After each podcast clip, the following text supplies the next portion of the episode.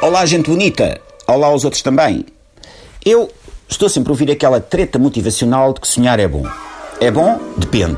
Depende com o que é que se sonha. Eu vou dar-vos um exemplo muito particular. Ontem à noite, para não ir para a cama com larica, comi uma coisinha leve, tipo um prato de cachupa e um copo de leite com chocolate. Disparate, porque sempre que acompanho cachupa com leite de chocolate ou arroz de berbigão com iogurte de frutos vermelhos, dou em sonhar muito. E então o que é que eu sonhei? Sonhei que era o polícia da moda, o Nuno Tiago, e que andava à caça de pessoas mal vestidas na passadeira vermelha da Ovibeja.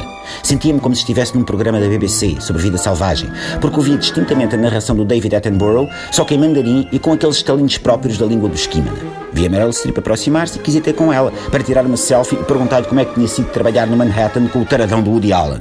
Mas depois distraí-me com o cosen dourado da fatiota Michael Kors que o Leonardo DiCaprio trazia vestido. E cheguei ao pé do Leonardo e disse Então, Léo, já fizeste as partes com o urso?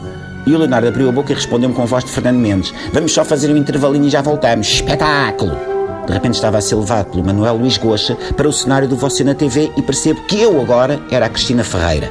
Pedi a ajuda do público lá de casa para escolher a capa do próximo número da minha revista. Preferem o quê?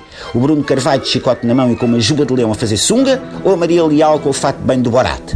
E foi então que percebi que o Pedro Guerra do prolongamento estava a tirar-me capas do recorde e dei-me conta de que já não era a Cristina Ferreira, era o José de Pina e estava com uma espada Jedi na mão. Assim que me concentrei por usar a força, passei a ser a Fátima Campos Ferreira, a apresentar um prós e contras e a discussão tinha a ver com o facto da frase passa por cima ao palhaço, dita quando alguém começa a buzinar atrás de nós no trânsito, ser agora património imaterial da humanidade. Quando no meio da assistência se levantou o Tony Carreira e me começou a cantar os sonhos de menino, eu desatei a chorar.